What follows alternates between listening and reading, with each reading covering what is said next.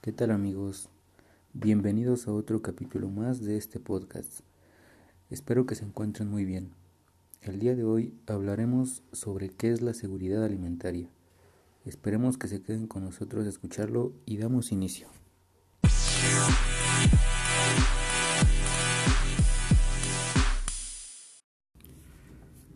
Cuando escuchamos hablar de seguridad alimentaria, podemos pensar que el concepto se refiere solo a la importancia de consumir alimentos que no sean dañinos para nuestra salud. Y no es que esto sea incorrecto, pero la definición va mucho más allá. La seguridad alimentaria implica tener comida disponible, que hay un modo de conseguirla, por ejemplo, dinero para comprar alimentos, que estos alimentos sean suficientes, inocuos y nutritivos para que nuestro cuerpo pueda conseguir la energía y nutrientes necesarios para tener una vida sana. Y por último, pero no más importante, que esta situación sea estable y continuada en el tiempo, no solo una odisea marcada por la incertidumbre.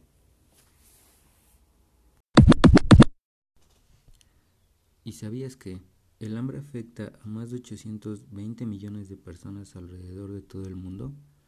En 2015 tan solo eran 785 millones. Una de cada nueve personas está subalimentada, es decir, se va a la cama sin las calorías mínimas para su actividad diaria.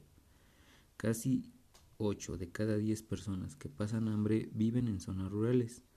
La mayoría de las personas que sufren hambre en el mundo viven en países en desarrollo, donde el 12.9% de la población está subalimentada.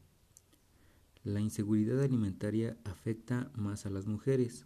Si las mujeres agricultoras tuvieran el mismo acceso a los recursos que los hombres, la cantidad que padecerían hambre en el mundo disminuiría hasta en 150 millones. La obesidad y el sobrepeso está provocando 4 millones de muertes a escala mundial y el cambio climático es cada vez una amenaza más grave para las personas que padecen hambre y para las que están subalimentadas.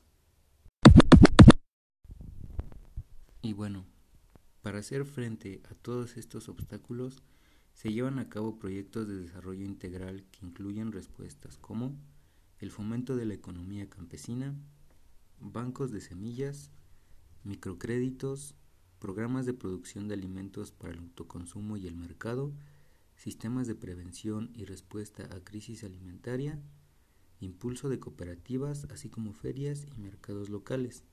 También la formación a pequeños agricultores, sobre todo a mujeres, que ellas trabajan en la tierra en muchos países, pero a menudo no tienen derechos sobre las mismas. El acompañamiento en la exigencia de sus derechos es una línea fundamental. Y bueno amigos, así llegamos al final de este podcast. Espero que haya sido de interesante y de su total agrado. Me despido de ustedes y nos vemos en un siguiente capítulo. Hasta la próxima.